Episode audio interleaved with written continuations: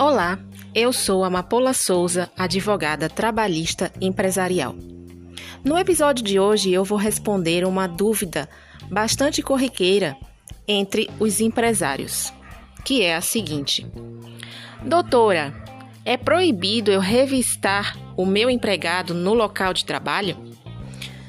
A resposta é a seguinte: depende da revista que você fizer.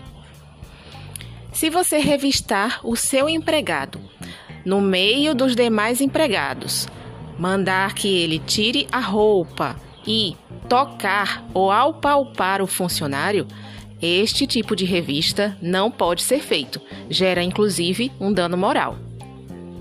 Agora, se você fizer uma revista individual nos pertences do funcionário em um local reservado e essa revista seja feita por um empregado do mesmo sexo do que o empregado registrado, esta revista pode ser sim feita sem problema nenhum.